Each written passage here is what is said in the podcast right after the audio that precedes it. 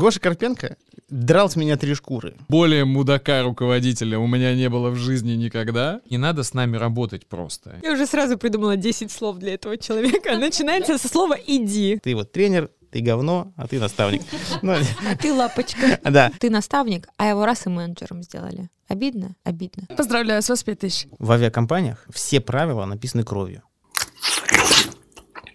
Очередной выпуск нашего фантастически популярного подкаста «За всю хурму» приглашает нового гостя, которого представит Гош Карпенко. Э, Гош Карпенко представляет э, Ренат Каримова. Э, Ренат — давний наш друг-брат, предприниматель, блогер э, и обладатель нестандартного мышления, с которым мы периодически спорим на разные темы. Вот. И сегодня тему, которую мы взяли, в прошлом подкасте мы ее озвучивали, да, и хотели сегодня ее поразгонять. Это тема в целом про наставничество, да, про современного тренера, про то, э, какой должен быть препод, наставник, тренер э, для того, чтобы люди достигали э, максимальных результатов, да, и у нас у всех, у четверых здесь разная точка зрения на это, и поэтому, мне кажется, э, можем потихонечку начинать. Прекрасный фильм «Одержимость». В прошлый раз мы его рекомендовали про барабанщика, который стал великим, да, или не стал великим, или поломал всю, всю, свою жизнь, да, и все-таки не стал великим. Но у него был замечательный, с одной стороны, дирижер, его п- тренер-наставник, а с другой стороны можно посмотреть, что это просто адовый урод, который травмирует людей, который получают психологические травмы, кончает жизнь самоубийством, но при этом он э, в рамках этого фильма все-таки сделал так, что чувак раскрылся максимально через боль, кровь, унижение, потерю близких, травмы, но он дошел до того пика, куда вел его этот дирижер, да. И у меня здесь сразу два мнения. Первое, что этот барабанщик никогда бы не стал играть мое любимое произведение «Караван» так, как он его сыграл в конце, если бы не этот дирижер, это раз. А второе, что я в течение всего фильма хотел его пристрелить, этого дирижера, потому что нельзя так с людьми. Вот. Что вы думаете об этом? Можно или нельзя? Урод он или красавчик? Я, честно говоря, когда смотрела это кино, мне казалось, что я смотрю на классические, ну, садомазохистские отношения. То есть мне кажется, что это идеальное совпадение учителя, который хочет сделать великого ученика, и ученика, который хочет стать великим барабанщиком. И вот они совпали в своих желаниях и в своих формах. Это какое-то совпадение методики и психики конкретно вот этого вот кандидата в великие барабанщики, потому что все остальные сломались, он не сломался. И мне, например, хотелось... э, Ты пристрелить хотел? Вот мне тоже пристрелить хотелось по очереди каждого. Вот э, дирижера, когда он там э, стульями кидался, а мальчика этого, когда он попал под машину, и несмотря на то, что он попал под машину, он идет и э, и- играет концерт до конца. Он же, по сути, ударился головой в прямом и в переносном смысле, потому что он идет не ради успеха коллектива, он идет ради вот этой вот, ну, как бы продолжения гонки э, в сторону своего величия. То есть он, ему не важен результат всей команды, потому что результат команды будет просран, если ваш барабанщик попал, э, попал под машину и со сломанной рукой играет. Но тут вот вопрос именно его личного пути, который он не, он не может остановиться. И вот это вот идеальное совпадение жертвы и преследователя, оно вот складывается вот в такое потрясающее выступление. Но это нездорово, на мой взгляд. Можно ли это осуждать, если цель достигнута в итоге? Э, Ну, Все кайфуют, он великий, наставник великий, всем нравится. Но мне понравилась ремарка Гоши относительно того, что непонятно, потому что мы же не видим, может, он там через пять лет такой не может уже повторить этого успеха. И такой, блин, надо было с той девчонкой все-таки замутить. И, Ну, есть он- бы родил, да, или еще Ну, что-то. то есть он в конце может быть абсолютным неудачником. Да, Наставник ты здесь ни при чем. Я учу тебя как чему-то конкретному. Ну, на барабанах играть. То, что ты там не женился, не родил детей, умер, попал под машину, вообще ко мне никакого отношения не имеет.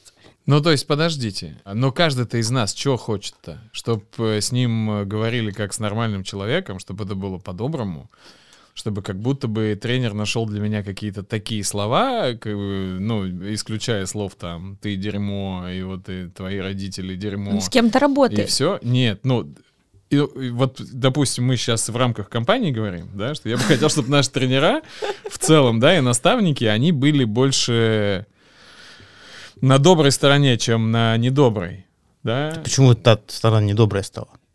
Опа. Но Наконец-то.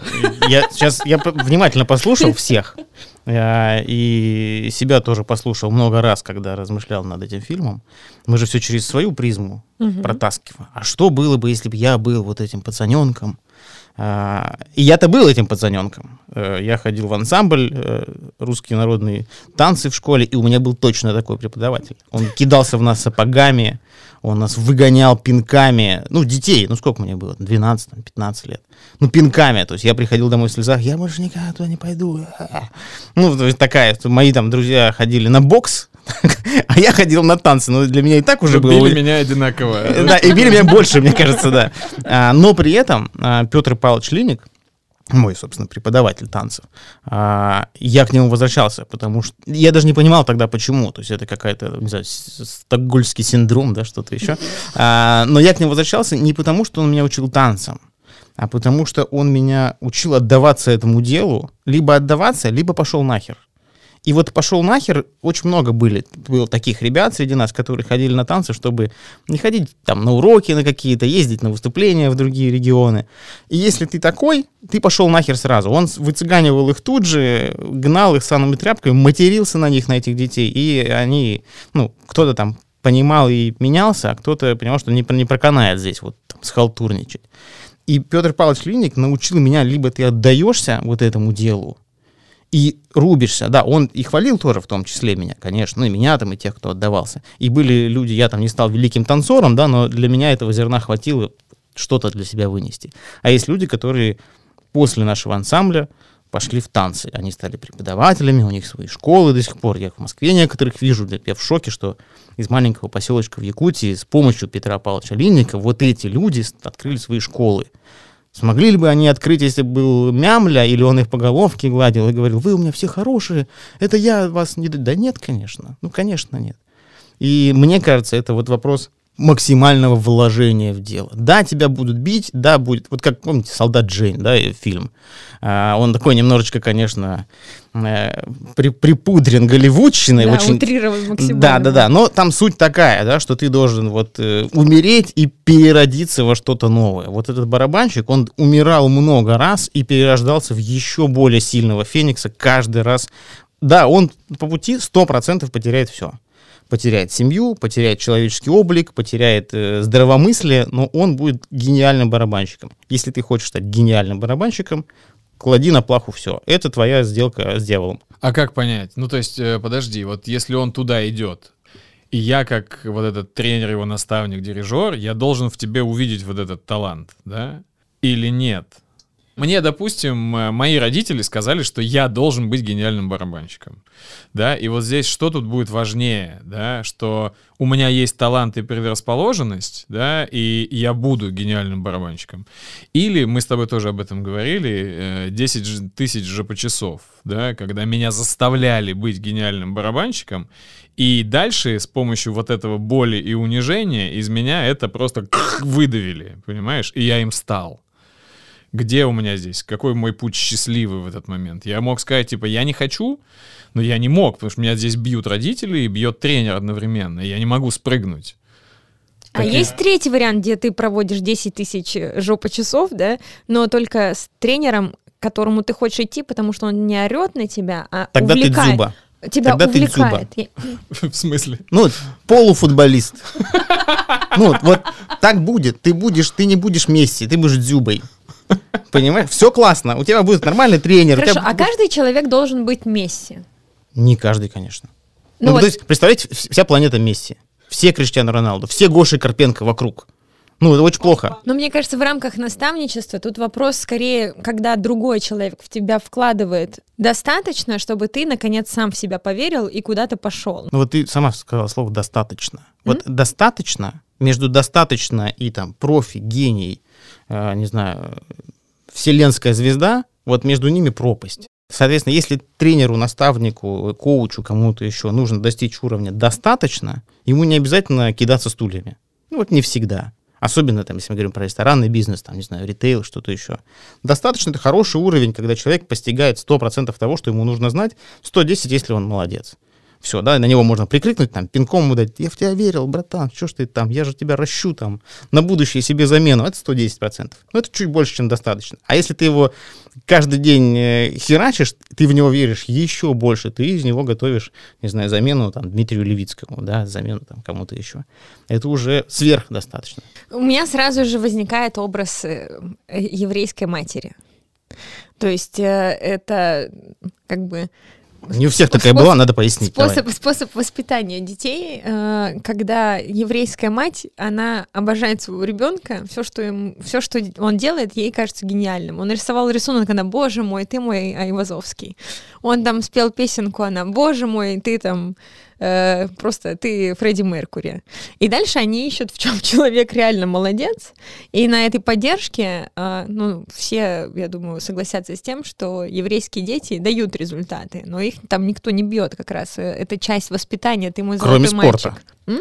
Кроме спорта. Ну хорошо, кроме спорта, но есть же еще бесконечное количество 100%. других Нет, 100%. сфер. Результат, да. результат умственной а, вот какой-то такой деятельности у еврейского народа действительно доказано там, выше, чем у многих других. Сто процентов. Сто процентов.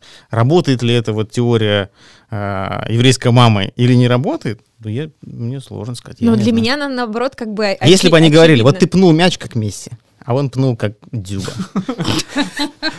Бедный Дюба. Ну, дало ли это результаты? Стал ли счастливым ребенок? То есть, когда его назначили великим в любом деле, которым он занимается, и он положил жизнь на то, чтобы понять, в чем он Вот, великий. а, я поняла про что-то. Короче, есть, есть замеч- замечательный еврейско-французский писатель, зовут его Ромен Гари, и он, э, у него есть автобиография, называется «Обещание на рассвете». А, суть заключается в том, что его растит, значит, э, еврейская мама, они сначала в Польше, потом они переезжают в Париж, и мама воспитывает его с идеей как раз того, что он э, должен быть великим. И она такая, может быть, ты великий художник? Э, Нанимает ему мастера. Нет, не художник. Может быть, ты скрипа- скрипач? Нет, ты не скрипач. Может быть, ты там вот этим будешь заниматься. А учитывая, что у нее сахарный диабет и э, она иммигрантка, то она работает очень много. И, в общем, этот Ромен Гори описывает путь становления своего. Биография у него потрясающая. Он э, почетный член ордена французской, эм, французского сопротивления. Ему сам Шарль де Голь там орден вешал. Потом он становится послом Франции, потом в Америке, если не ошибаюсь. Потом он становится писателем, получает две Ганкуровские премии, что невозможно по регламенту этой премии, потому что эм, ну, он там, в общем, обманул систему, и одну книжку написал под своим именем, а другую под э, под псевдонимом. И все заканчивается тем, что он э, славливает огромную депрессию после того, как мама умирает, потому что он понимает, что никто не любит его так, как мама, никто его так не поддерживает, и, в общем, эту дыру в сердце не восполнить, и кончает жизнь самоубийством. Вот такая вот история великого французского писателя. И на самом деле у многих даже у спортсменов заканчивается карьера, когда у них там вот, если там папа был тренером, допустим, или там вот тренер, с которым он рос и достиг самых больших результатов, уходит, то вот у многих спортсменов все ломается. То есть, если они только сознательно не принимают решение менять там себе наставника, да, то есть прям менять, потому что у меня что-то не работает. Ну, с одной стороны, это, наверное, классно такая привязанность, да. С другой стороны, с другой стороны, а, история там Хабиба э, Нурмагомедова, да, наставничество его отца, это прям очень яркий пример, да, когда отец с малых лет создавал э, легенду. Ну, то есть там Хабиб точно стал легендой уже в своем виде спорта, а, и добивался он финальных регалий, финального этого пояса уже после смерти отца. А, Соответственно, да, сломило ли его это, там, изменило ли его э, уход отца, а, наверное, скорее придало ему дополнительного, финального вот этого стимула и рывка. И сейчас Хабиб там продолжает дело отца, стал там тренером, наставником, развивает свои там промоушены, детские школы и так далее, и так далее. Вот такой некий следующий этап.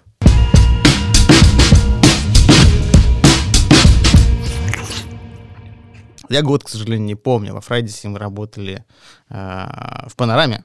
И я, меня по каким-то причинам не брали в менеджер. Я очень хотел, но меня не брали в менеджер. Не знаю почему. Я нашел путь, я думаю, я стану сушефом. Я стану сушефом, и оттуда пойду в руководство с той стороны. А, все, меня там как-то как-то зачислили в, в ученики, я, значит, проходил все станции, и как вы думаете, кто был человеком, который принимал у меня все эти станции? Конечно, Гоша Карпенко. Так вот, Гоша Карпенко драл с меня три шкуры. Просто я не мог ему сдать вообще ничего. И это не в силу того, что он требовал слишком много. Он не требовал больше, чем там надо. Он очень дотошно требовал то, что надо, а я не очень дотошно это все учил. И впоследствии стал ли я гениальным сушефом, шеф-поваром и каким-то там деятелем кухни? Нет. Не потому, что Гоша плохой. Не потому, что он... Хотя я тогда испытывал к нему чувство ненависти э, и желание пойти на криминал. Э, но я не стал, слава богу, этим э, кулинарным деятелем, потому что я не хотел. У меня цель-то была другая. Я хотел пробиться через э, хитрые схемы, и Гоша в силу своих вот этих вот э, дотошных ковыряний меня, э, наверное, там, осознанно, неосознанно этого там, не допустил. Вот пример наставничества. Я бы хотела уточнить. Драть три шкуры. Это э, кидаться стульями. Он кидался в тебя стульями и говорил, ах ты, э, что-нибудь Практически, неприятное. ну, вот физически этого не было, но унижение было похоже. То есть спасибо тебе за историю, потому что есть точно такая же история у Лёшки Слова, у нашего друга, там тоже, который там большой консультант в ресторанном бизнесе, который тоже у меня был сушефом, и он все-таки стал сушефом, и ему было еще больнее, потому что он был потом дальше моим непосредственным сотрудником. И спустя много лет он мне говорил о том, что более мудака руководителя у меня не было в жизни никогда. Но огромное тебе спасибо за то, что ты сделал из меня прям менеджера в этот момент. Я не умею хвалить, и вся моя обратная связь, она ровно таким образом построена, что человеку должно быть неудобно, дико вообще находиться рядом со мной в этот момент, что если что-то не так, он прям, ну, не обязательно орать. То есть можно не кидаться стульями, а можно, улыбаясь, рассказать о том, что, типа, прикольно. Молодец. Это ты готовил? Не, да, не, это не я вам уборщица? уже рассказывал. Есть 100% зданий. Я, если очень сильно напрягусь и расскажу вам все, что вообще я знаю, вы максимально из этого схватите, ну, процентов 60.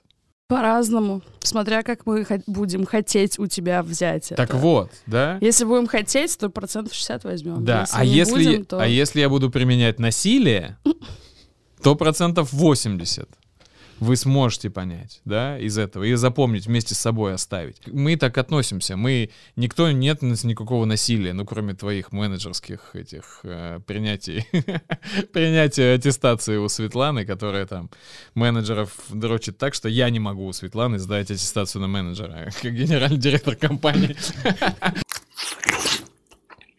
Правила дрессуры. Вы знаете, два правила дрессуры, два основных правила дрессуры. Поощрение должно быть. Можно научить э, чему угодно, даже табуретку. Если табуретка будет испытывать голод и боль. Вот голод и боль — это два таких серьезных стимула, которые вы можете их там по-разному интерпретировать. Соответственно, если ты сытый и тебе не больно, ты лежишь на диване. Как только тебе становится голодно, ты думаешь, что-то лежать не очень удобно голодным, пойду что-нибудь найду, украду, добуду, там, заработаю. Вот это мотив такой, голода тебя толкает. Если тебе больно, а, ты хочешь, чтобы боль прекратилась. Например, тебе холодно, тебе надо одеться. Если тебе больно, что тебя бьют, и говорят, я тебя перестану бить, я условно говорю, я тебя перестану бить, например, перестану спрашивать тебя рецептуру заправки Цезарь, и боль прекратится. Просто выучи рецептуру Цезаря. И ты думаешь, ну, гораздо проще выучить рецептуру Цезаря, чем продолжать терпеть боль, унижение и оскорбление. Вот два стимула. Они, конечно, интерпретируются глубоко, широко, там, ввысь, вверх, там, куда-то еще, но по большому счету, по большому счету, голод и боль. Если мы говорим про сотрудников, которых мы хотим получить какой-то результат, какой-то эффект. Это звучит грубо, это не значит, что я их там не люблю, я их там, не знаю, э, использую как э, рабов, там что Нет, конечно, да, они тоже получают свои блага, которые позволяют им не испытывать голод и не испытывать боль, покупая себе вкусные блюда э, в ресторане Рислинг, одевая, надевая на себя какие-то классные одежды. Я вспоминаю своего первого наставника. Ее звали Катя Ли. Катя Ли. А, Привет она- тебе. просто огромное тебе спасибо, супер. Катя Ли, 15 лет назад я работаю э, в японском ресторане в Новосибирске, и, меня привле- при- прикрепляют к этой девочке. И я помню, как я смотрела, как Катя Ли работает. Она в зале, и она пока идет там к бару, она берет напитки, она берет все напитки, не только свои, она подходит к другому бару, там э, забирает суши. Пока она идет, она тут поправила стол, тут э, с гостями по, там э, поболтала, здесь салфеточку протерла. И я понимаю, что человек делает 18 движений, максимально эффектно, как бы обслуживая всех гостей в тот момент, когда там какие-то другие официанты курят сигареточку как человек с обостренным чувством справедливости, я подхожу к Кате Ли и спрашиваю. Мне нравится просто говорить Катя Ли, как-то так прикольно, как персонаж. Вот, в общем, я говорю, Кать, у тебя вот эта зона, почему ты делаешь все за всех? Она говорит, ну смотри, моя тема в том, чтобы работать в ресторане, в котором есть гости, чтобы у меня были деньги на все мои э, дела. Если я как бы рассчитываю на... Если я трачу свое время на то, чтобы находиться в этом ресторане, я хочу, чтобы этот ресторан был эффективным, у меня были гости, мне оставляли чаевые и прочее. Если я буду бороться с курящими сотрудниками и говорить, я не буду обслуживать этот стол, потому что это Златин стол, а Злата там с Максом Сушефом э, там целуются, а он говорит, я не зараб... ну как бы я не получу ничего. Вот. И он говорит, а как только я начинаю чего-то не получать, я задаюсь вопросом, а что я тут делаю? То есть этот ресторан, он точно не, ну, как бы не окончательный ее путь. Но это она точно понимает, что это инструмент здесь и сейчас, а, который она интегрирует в свою жизнь, вот этот хороший подход, а, который помогает ей идти как бы шаг за шагом. И после этого я такая, вау, наверное, я тоже так хочу. И для меня настоящий наставник — это тот человек, который помогает тебе понять смысл тех инструментов, которыми ты уже обладаешь, и дальше ты либо берешь ответственность за свою жизнь, и периодически, когда тебе этого стимула не хватает, ты к этому человеку приходишь и говоришь, что-то я забуксовал. Он такой, ну ты что забуксовал?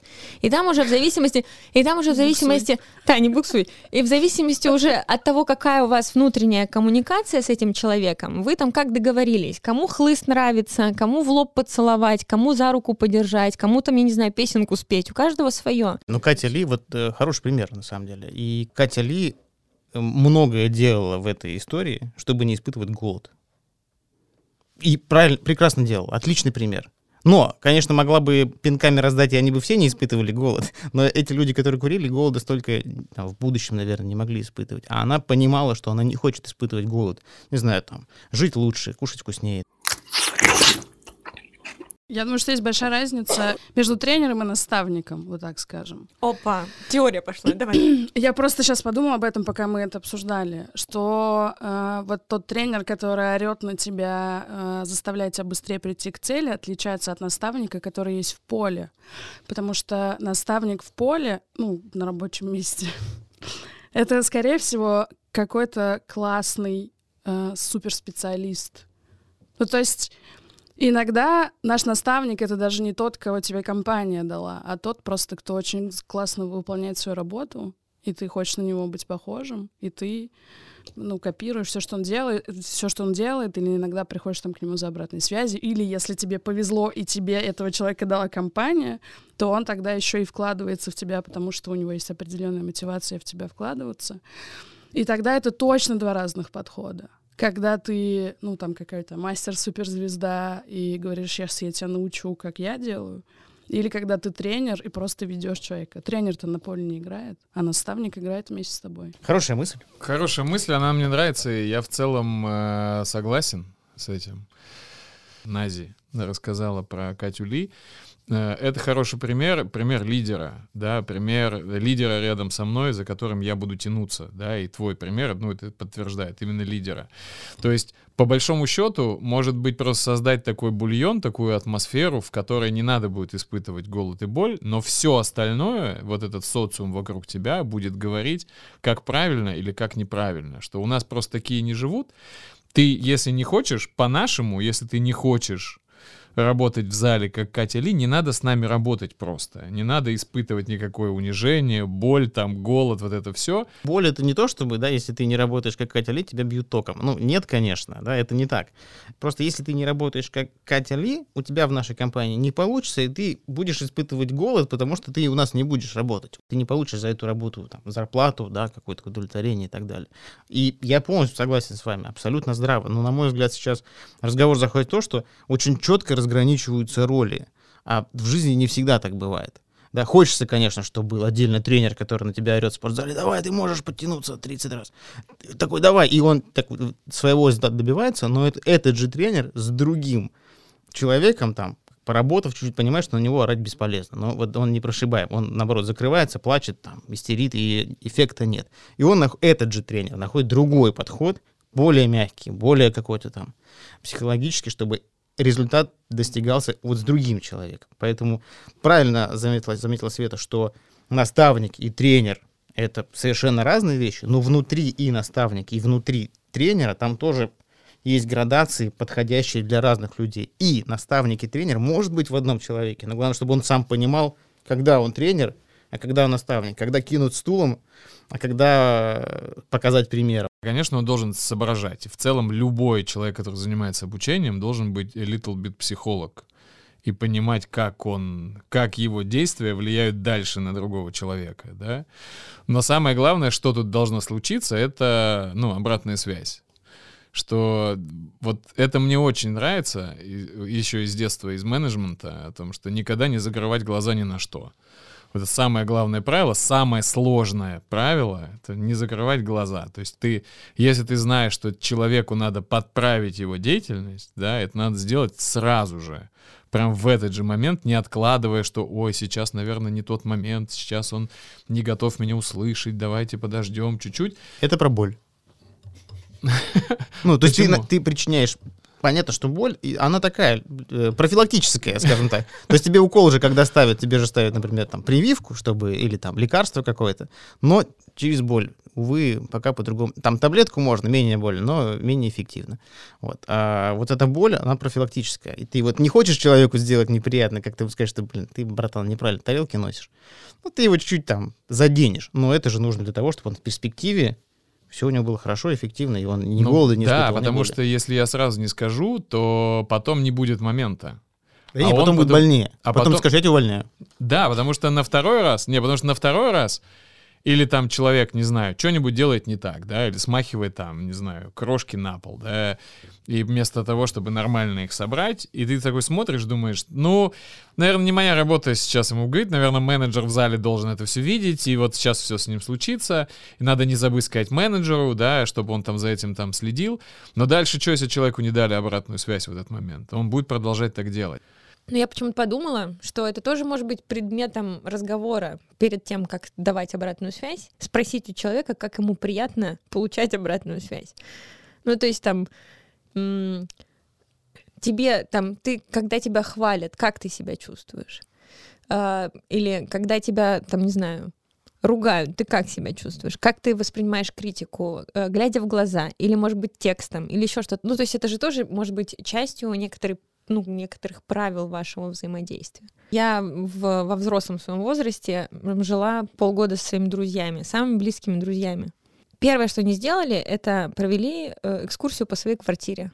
Типа, вот это графин с водой. Если в графине с водой меньше половины, вот здесь там э, здесь фильтрованная вода, ты ее подливаешь. Унитаз нужно закрывать. Полотенца вот так вот висят. А ключи мы вешаем вот таким образом у нас висел график уборки влажный и сухой. И мы договаривались на два месяца, в итоге прожили полгода, потому что мы ни разу не поругались. Но при этом, даже если кто-то что-то забывал, единственная форма обратной связи, которую мы придумали, это в общем чатике фотографировать. Ты фотографируешь, что там зарядка от телефона лежит на диване, хотя вы договаривались, что все, что со шнурами, лежит в специальной корзиночке. Всем все понятно. Я фанат всяких стандартов, но я такой думаю, кто эти люди? Что с ними мои лучшие, мои лучшие друзья. То есть я такой прикинул, ну ладно, на работе мне такое нравится, все подписано, там, все, регламент, на двери, там, перед уходом проверь, вот эти все приколы. А, ну, готов ли я? я почему э, сказал, да, потому что мне кажется, ремарка к тому, что ты говоришь, спросить у ученика, как ему будет комфортно. Ну, во-первых, это не я к нему пришел, да, а он ко мне пришел, тут уж так. Я с жесткой э, стороны сейчас говорю, потому что он мне скажет, слушай, мне нравится, когда мне кидают конфетку, так, пиу, подкидывают, да, и я так, оп, я как дельфинчик ловлю, и после этого ты можешь мне в десяти словах меня поругать. А иначе моя натура мега гендерная э, расстроится, и мы все толпой, которые внутри меня, тебя и забьем. Э, я уже сразу придумала 10 слов для этого человека. Начинается с слова «иди». Да-да-да, там трех хватит, в принципе, не, не, не надо далеко ходить. Вот, э, я к тому, что правила-то вот, которые тебе сказали, они, это, как это называется, rules of the house. Вот они, rules of the house, а не rules of the guests. Да, соответственно, те правила, которые тебе предоставили, ты такой, ну вот правила, я по ним живу, спасибо большое, мне очень удобно, классно. Соответственно, ты как наставник условный, ты условно наставник, говоришь, вот у нас такие правила получения обратной связи. Вот мы вот так ее говорим. Там А плюс, А минус, А плюс, например. Научись их понимать. Это не очень сложно. Здесь всего 6 знаков А плюс, А ноль, или там А минус, А плюс. Все. Правила и... бутерброда. Хорош, плохой, хорош. Если тебе нужны другие правила, ты предложи, может быть, они действительно классные. Но конфетки в рот тебе никто кидать не будет, да, мы тут все-таки не это, не э, как это, курс психологической поддержки у нас, да, мы тут все за эффективность, за работу, за рентабельность. В индустрии ну вот это э, здоровье ментальное должно быть поддержано, все должны быть обняты, нельзя нарушать ничьи личные границы, они сильно все рефлексируют, сотрудники в смысле.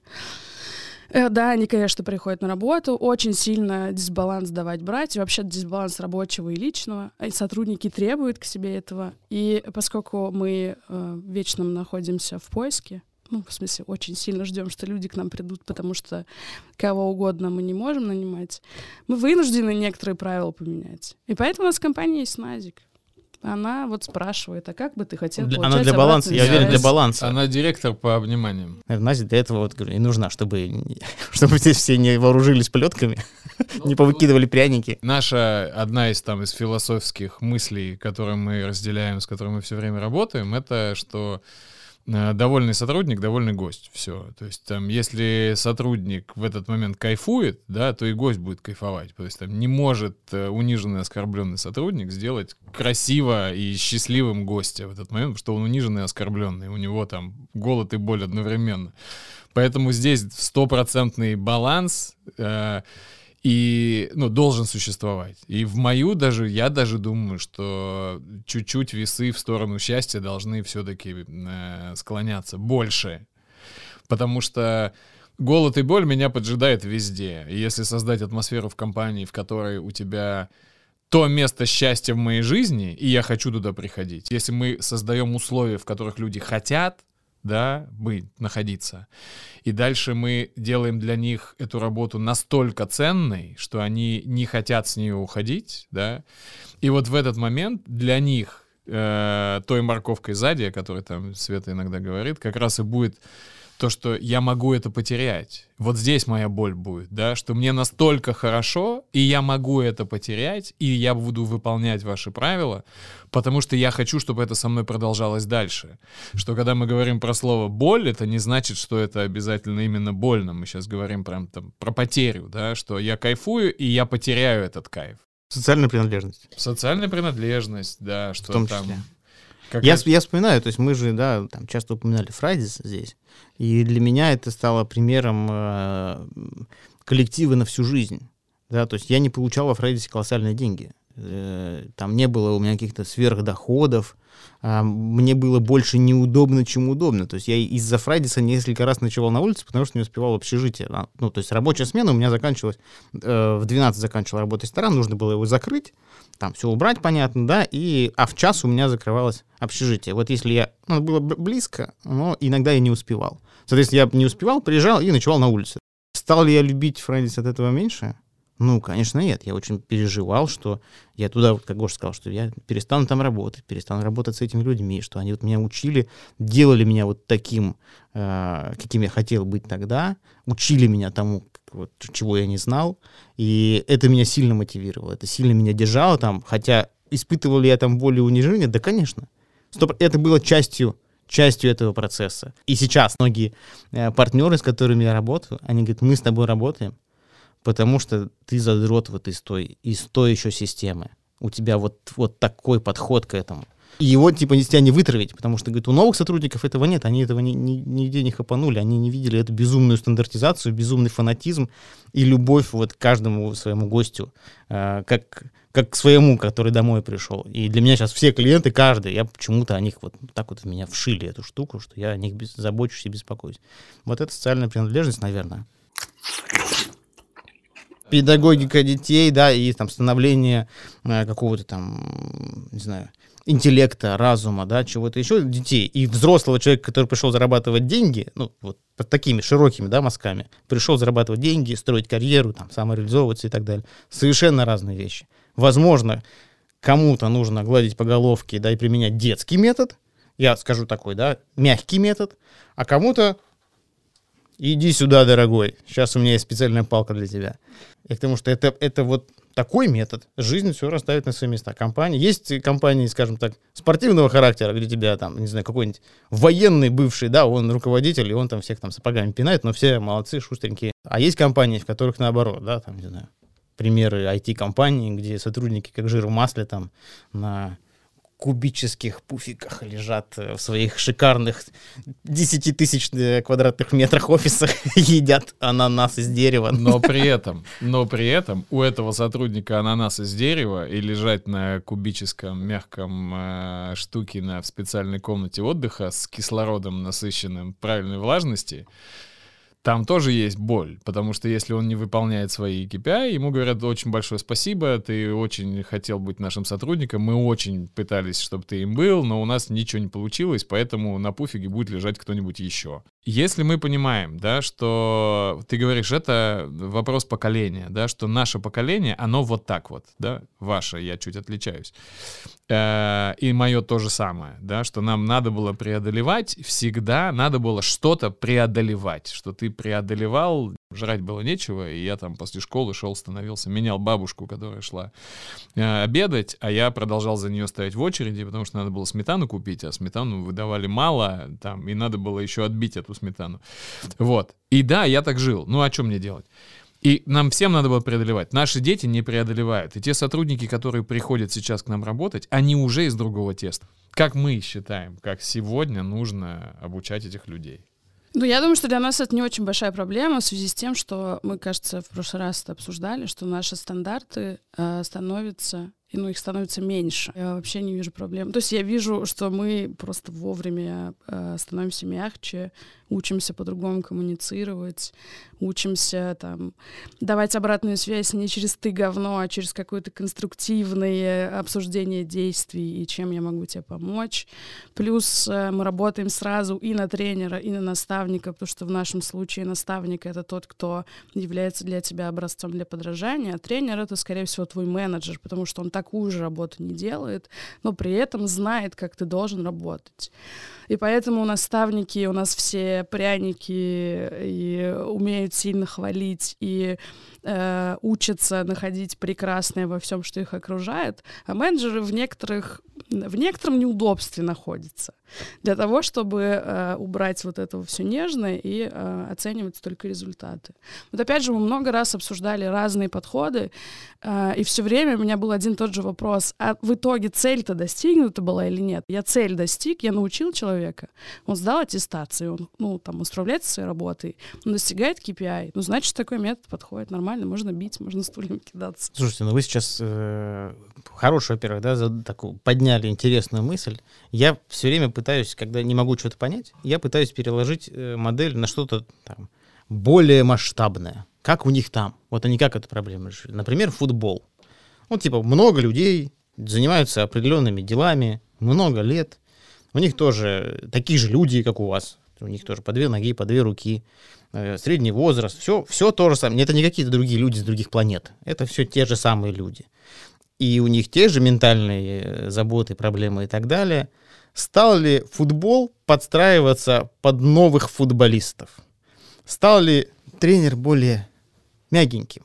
Стали ли фут... Наоборот, стало все жестче. Футболисты стали бегать быстрее, футболисты получают еще большую нагрузку физическую, потому что футбол прогрессирует в более жесткую такую форму. Он стал более...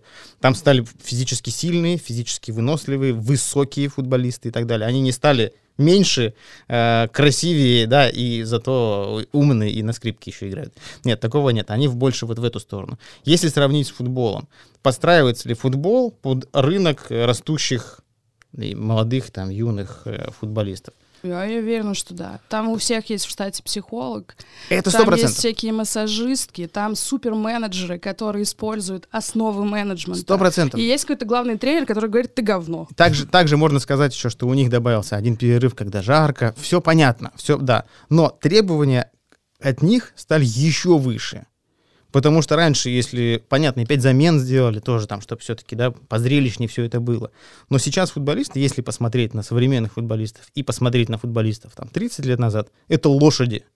Это лошади в образе людей. Во-первых, я уверена, что карьера дольше наверняка длится. Цель, которая стоит перед футболистом, и цель, которую мы ставим перед нашими ребятами, они совершенно разные. Мы хотим, чтобы наши ребята создавали впечатление у гостей.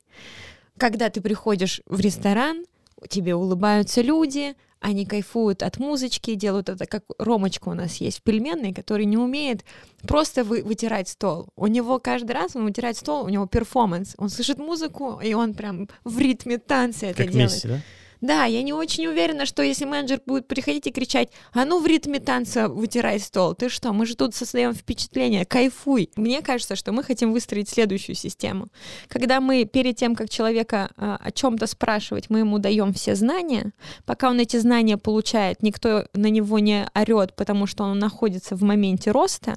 Потом ты, когда этот рост подтвердил, что да, я аттестованный, я все соображаю, мы внедряем определенные правила у нас дисциплина есть. Вот эти правила, они и создают, то есть создают тот барьер, который позволяет этого человека держать внутри команды, либо наружу. Ты пять раз эти правила на нарушил, и все, пока. Ты знал эти правила, ты их нарушал, и ты можешь тогда супер мягко ему сказать, ну все, ты же знал эти правила, ты теперь больше не член нашей команды, потому что тебя предупреждали, тебя учили и так далее.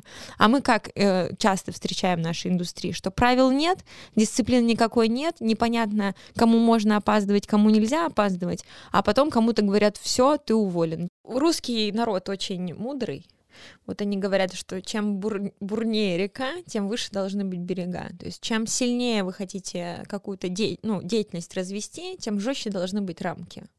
Но вот эти обозначенные рамки, они реально должны быть жесткими, но они должны быть жесткими в их понятности и неизменности, а не в том, что тебе периодически говорят, что ты говно.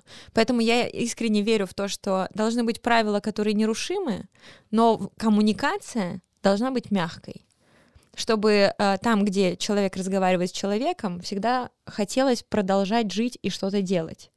Но при этом а, а обозначенные рамки остаются жесткими. Вот, э, наверное, такая позиция. Я согласен про жесткие рамки и про неотвратимость. То есть они не меняются от времени года, от человека, от ничего. Что вот если нам сказано, что так нельзя, значит нельзя никому никогда и вообще, и мы даже это не обсуждаем, да. Что просто всем понятно, что вот, не знаю, что тебе говорят, что с 12 этажа лучше с балкона на улицу не выходить, ну, это наше правило, мы никто не выходим, да, и ты такой, типа, а может, я попробую? Ну, попробуй больше ты вообще никогда никуда в жизни больше не выйдешь, да? То есть всем понятно, что так точно не сработает. Мне с детства не говорили, что я гениальный. Ну, так уж получилось. А, просто мы тебя любим таким, какой ты есть. Это великолепно. Я хлопаю твоим родителям. Просто ну, как бы, что можно Да, не совсем получился. Есть как бы огрехи, да, но такое уж. Сам любим. Любим, разберешься потом, да. Вот. А если бы мне говорили, что я гениальный, если бы я вообще все делал с самого начала, я бы не встроился в систему. Это не значит, что такие люди плохие они в систему не встраиваются. Мне кажется, вот и гибкость правил, и гибкость ожидания от сотрудников для конкретного проекта, а, плюс какой-то баланс, да, тренерство, наставничество, там, пряника и кнута, это большая работа, не знаю, кого, HR, кто, кто за какой отдел человек этим занимается, сложная. Конечно. Больше людей, больше скилла нужно этому человеку или отделу, или там группе лиц. Вот мы с вами говорили про тренера-наставника, я говорил, потому что тренер — это функционал, а наставник — это больше мотивация. И в самом начале я говорил о том, что если э, запустить э, спортсмена, за которым бежит собака, он сможет больше, чем даже если он будет бежать там на супер там соревнованиях. И мне кажется, вот эти все примеры великих э, тренеров, да, которые бросаются табуретками, которые там что-то орут. Тут вопрос, э, во-первых, контекста, момента. Вот мы только что с вами до подкаста, пока не было а, Рената, э, я там включал видео Карполя, да, этого нашего волейбольного тренера знаменитого, которого боялись показывать все время по ТВ, потому что, потому что любые соревнования, там финал Олимпиады какой-нибудь, то есть там мата половину из слов которых, причем, что он ни, ни разу не сказал, ни, там, типа, молодцы девчонки, а там было просто «Что ты, я, я, и вот я каждый раз об этом думаю. То есть, э, и я видел кучу примеров, когда, ну вот в спорте, допустим, наша была еще мужская волейбольная сборная, не помню, кто у них был этот э, тренер, когда они в Олимпиаде висели на матчпоинте, проигрывая 3-0, в, ну вот в серии, все, сейчас вот там, ну типа 2-0 проигрывали, сейчас третий, все, и до свидания. И они на матчпоинте выиграли. То есть что-то, все остановил тренер, тайм-аут, собрал всех, что-то сказал им, и они такие херак, и пошли и выиграли. Значит, этот момент в тренере включается этот ротвейлер, который бежит за, за человеком. И тренер знает, что ты вот ты уже на пределе, ты уже на 146% выложился, и ты сделал все, что ты мог, но я знаю, чувак, что еще есть небольшой процент того, что я знаю, где тебе надо сделать больно сейчас, что ты пойдешь и сделаешь. Вспоминается позиция э, тренер тренеров была такая позиция. Да. Э, специальный человек, который обучает тренеров, как тренировать. И вот я думаю, что это такой какой-то уровень там близкий к небожителю, который сейчас не сейчас, а саккумулировал подобные знания, где-то их подсобрал, почитал, посмотрел все э, ролики про всех тренеров во всех видах спорта, изучил все, всех лидеров, с, с их мнениями разделил для себя наставничество, коучинг, там, тренерство и так далее. И говорит, ребята, сейчас я вам расскажу, кто из вас. Ты вот тренер, ты говно, а ты наставник. Ну, а ты лапочка. Да, вот. И давайте, и, каждый из них побежал делать эффективно свои дела. То есть я думаю, что вот гибкость в этих процессах, вот такой подход и гений тренерства, мне кажется, мы его тоже не должны упускать. Мы говорим про гения подопечного, да, там, размышляли, но про гений тренерства кто-то только жестко может добиваться результатов, да, а кто-то, как, например, сэр Алекс Фергюсон, ну, то есть орал ли он вот так прилюдно на всех, когда Манчестер Юнайтед достигал результатов, ну, не видно было, да, соответственно, у него какая-то мягкая сила, своя сила, которая сто процентов показывала его эффективность. Поэтому вот эта гибкость в подходе внутри одного человека, а также определение своего таланта, тренерства, да, или наставничества, твоя суперсила тренерская какая, молчать, например, да, или там, кидаться стульями, она тоже имеет место быть и ну, усиливает или наоборот там, ухудшает твою работу, если ты ее не понимаешь. Я тут давеча нечаянно оказалась в католическом храме который у нас на Большой Грузинской находится, и там э, висел плакат с Папой Римским, который молится о наставниках. Я такая, хм, знак свыше. И там он э, говорит о том, что, значит, помолимся за тех людей, которые э, там говорят нам, я, я не цитирую совершенно, один раз прочитала, смысл передаю. Идея в том, что, значит, э, Спасибо тем людям, которых мы называем своими наставниками, учителями, которые находят верные слова, чтобы там э, сердце твое запело и ты куда-то пошел, и при этом э, и при этом спокойно переживают рост своих учеников, не конкурируя и не вступая в борьбу.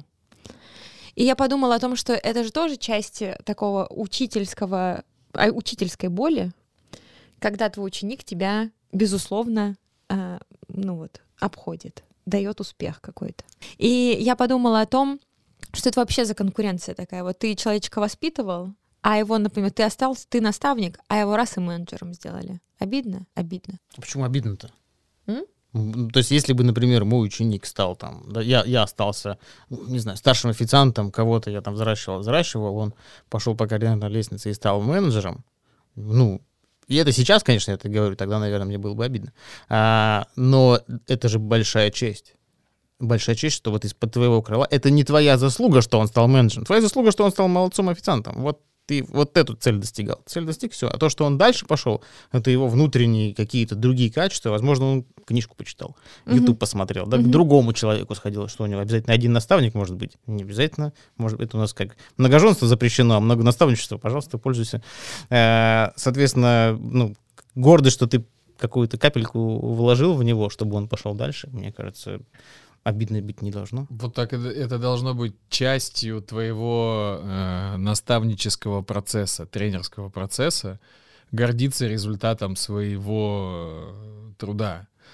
О том, что я горжусь, о том, что у тебя это получилось. Да? То есть мы как будто бы... Я понимаю сейчас, о чем ты, и мне кажется, тебе надо прям придумать э, какую-то историю, в которой ребята научились бы ну, ценить свои результаты просто. Я как тренер-наставник, я кайфую, да, я получил какую-то дополнительную денежку за то, что из меня там вышел человек, да, который я обучил.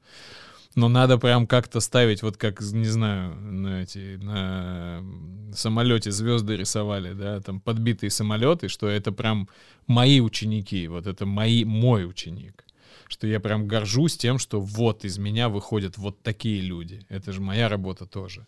Я часть этого. Ну а если мы не разобрались с тем, что его мотивировал, и он сам хотел сделать карьерную лестницу, и в этот момент мы через него, мы его продолжаем держать на этом месте, не пускать, потому что он гениальный наставник, и он делает классных нам сотрудников в этот момент, мы его просто держим, крылья ему подрезаем, ему больно от этого, я не согласен, так нельзя. Ну так что, какой правильный способ управления современными людьми? Мы сбились на футбол, на то, что футбол не поменялся, на вот это вот все. Как мы, во что мы верим? В том, что мы продолжаем создавать неповторимую атмосферу, в которой каждый найдет что-то свое, и мы просто будем продолжать отсеивать именно тех людей, которые подходят нам — и если он нежный, и он не, не хочет слышать к себе там немножечко сопротивления, да, чтобы он там, не знаю, стал лучше, чем он есть на, тот момент, то значит, это просто не наш человек, нам надо шире искать, больше просеивать или как? Да, мы уже подрасслабили правила, у нас уже по-другому, под каждую концепцию свои люди, это все понятно, но они все в целом сейчас не, не привыкли преодолевать. Они уже не привыкли. Вообще, я бы на самом деле сразу же поставила под сомнение твой тезис относительно того, что они не умеют преодолевать. Ты не знаешь биографию наших сотрудников, ты не знаешь, как они росли, ты не знаешь, с какими людьми они встречались, как они оказались у тебя в работе, с кем они встречались до этого в работе. А, я давай, я поправлюсь. Я просто немного читал и э, слушал разные обучения про вот современное поколение Z, и это не, не то, что я считаю, что с нашими сотрудниками что-то не так, с нашими, наши классненькие, вот наших я люблю, да, но я понимаю о том, что это один из больших ограничителей, да, то, что людей в целом мало, и они другие, и нету ни одного ответа нормального, я нигде не услышал, как вот надо с ними себя вести, что они хотят. Да ни у кого это не получается, это до сих пор открытый вопрос. Это э, это хороший вопрос, на который ответ только один. Нет никакой панацеи. К любому человеку нужен индивидуальный подход. Вот и все. И, и как бы, к сожалению или Но к, к 9 на работу будь добр. Ну да, придется. И там 5 желтых карточек, сколько там, не знаю. Ну, но конечно. Как бы... но индивидуальный подход индивидуальным, но есть берега. Вот но есть их не путай. рабочие процессы просто. Есть там спортивная психология, есть детская психология, есть психология организации. И они немножко как бы, ну, чуть-чуть похожи, но немножко отличаются. Для того, чтобы определить, что тебе с конкретным человеком надо делать, надо понять, какой у него уровень мотивации и насколько он обучен. И в зависимости от этого ты выбираешь там стиль и лидерства, и управления, потому что там кого-то надо погладить, потому что у него упала мотивация, и надо его обнять. Надо его отправить к Назик, чтобы она там дала ему пряник, сказала ему послушать хорошую музыку, и что-то там еще им расклад, Таро расклад сделала. Можно ли сказать, что то, что ты говоришь, для компании, скажем так, растущей и которая растет вот так, дифференцируя разные рестораны, можно создать программу наставничества или тренерства, которая будет в себе стандартизировать правила подхода, разные правила подхода к разным сотрудникам, и этому будут обучены тренера и наставники. Можно ли это сделать вообще? Да, Потому что конечно. по наитию, ну, как бы, давай там сам разберись, как с ним работать, да, ну, звучит не очень, да, а обучение тренеров, там, тренерство тренеров по системе какой-то, которая тоже определяет свои берега для тренеров, у них свои правила. Мне кажется, это вот, ну, не панацея, но как минимум инструмент, который поможет будущим тренерам понимать, этот у меня сопляжуй, этот у меня боец, это такие, да, рамки. А, Так там и называется все гостей из Да. 2008 сопляжу. Да, сопляжуй, боец и э, полено, да, вот такие. И для них, значит, вот у тебя три вида инструментов. Пользуйся, там, миксуй, крути, верти. Проходишь анкету, это, ну, по, по результатам анкеты вы сопляжуй. А, Поздравляю, с вас 5 тысяч. Сто процентов, потому что все-таки это часть работы, это твои обязанности, и мы не рождаемся учителями. И мы, ну, как бы, ты можешь быть гениальным исполнителем чего-то и тонко чувствовать других людей, но при этом ты платишь, э, ты получаешь деньги за эту работу, поэтому там есть инструменты, есть теория, есть практика, тебя учат, тебе объясняют, там, как э, определить сопляжуя или бойца, и что потом с ними дальше делать, какая конечная цель у всего того, что ты делаешь, какая у тебя мотивация. Мы тут со Светланой Игоревной недавно обсуждали правила внутренней коммуникации и поняли, что нам очень нравится правило, которое звучит как «прежде чем менять правила, нужно доказать, что ты умеешь играть по правилам». Но мне кажется, что прежде чем приходить со своим правилом, говорить, ребята, давайте тут ремень немножечко подспустим, нужно понять, как вообще до тебя и до твоей умной головы вся эта махина работала.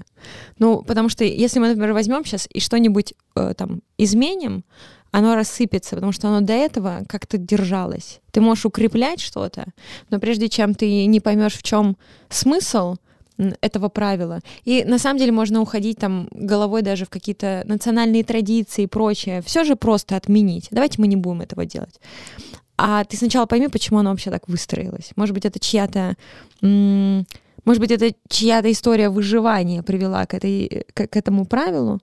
И поэтому э, мне очень нравится, что мы, мы хоть и рационализируем, и романтизируем, и удабриваем, и одабриваем изменения в компании, но прежде чем правила менять, надо прям поблагодарить того человека, который его изначально придумал, и задаться критическим вопросом, а может, все-таки не будем менять его, может, пусть останется. Правильная мысль. Вот э, в копилочку этих же изменений в, в авиакомпаниях э, все правила написаны кровью.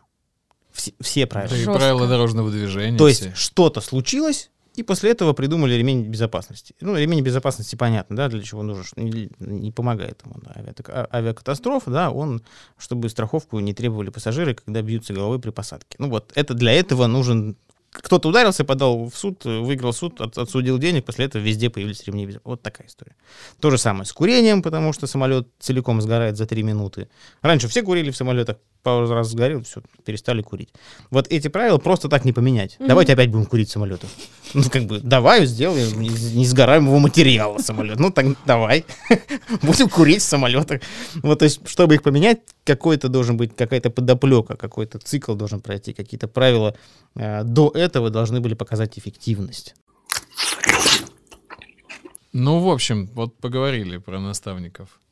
И в целом хотел, знаете, что подытожить? О том, что это же эти ребята, которые кто-то кого-то учит, они делают основной результат для нас дальше вообще всегда. То есть человек, который был рядовым, и дальше потом он его, его в этот момент кто-то научил как-то, да, и вот он дальше с этим как-то жил, и дальше он стал передавать свои знания, и дальше э, вся компания работает, потому что он хорошо кого-то учит. Ну и плюс каждый наш менеджер — это наставник. То есть каждый руководитель, он так или иначе должен быть божественным наставником. Ну, наставником божественного уровня. Тут вопрос, кто в какого бога верит. Да-да-да-да-да. Ну, в смысле, супер топа крутого уровня, да, потому что он всю жизнь дальше будет наставником. И это, мне кажется, вообще базовая штука для любого человека, который хочет вырасти наверх, научиться учить других людей. Вот я вот сейчас думаю просто, возвращаясь к детям, скоро мы в детский подкаст перейдем, вообще в целом в де- в детские истории, потому что чему я хочу научить своих детей, да, я хочу научить их уметь говорить, формулировать мысли, выступать публично, и учить других, объяснять.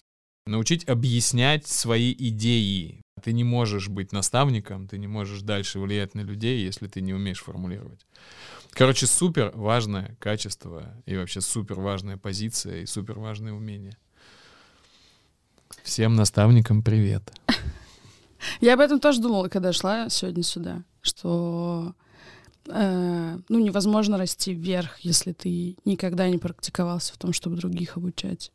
Да, и поэтому у нас там есть сложные правила, сложные формулировки, но в целом там понятно, что может быть наставником и не быть старшим, но нельзя быть старшим и не быть наставником. Честно говоря, я э, вот думал, могу ли я сегодня, когда ехал, могу ли я сегодня почерпнуть для себя другую точку зрения, которая вот не будет мне м, чужда, которая вот не, не закостенел ли я, вот я ехал и думал, потому что сейчас там, в моих компаниях там какие-то перетрубации, да, я тоже размышляю о том, правильно ли я сделал, правильный ли я метод выбрал для конкретных людей. А, и мои ожидания не оправдались, то есть я действительно вот в этом диалоге для себя, как для руководителя, как для человека, который общается с людьми и для кого-то является или наставником, или тренером, или в одном лице, а, я для себя какие-то методы изменю точно.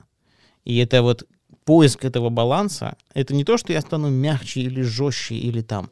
Да, это скорее поиск баланса вот этого, где я подумываю от, над, над тем, чтобы не чтобы не сделать этому человеку менее больно или менее голодно, а я подумаю, как сделать так, чтобы этот человек стал более эффективным.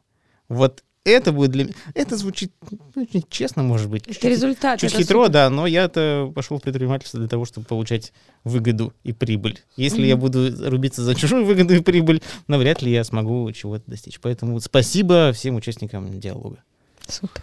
Ради этого и собирались, ты чё? Спасибо, девчонки.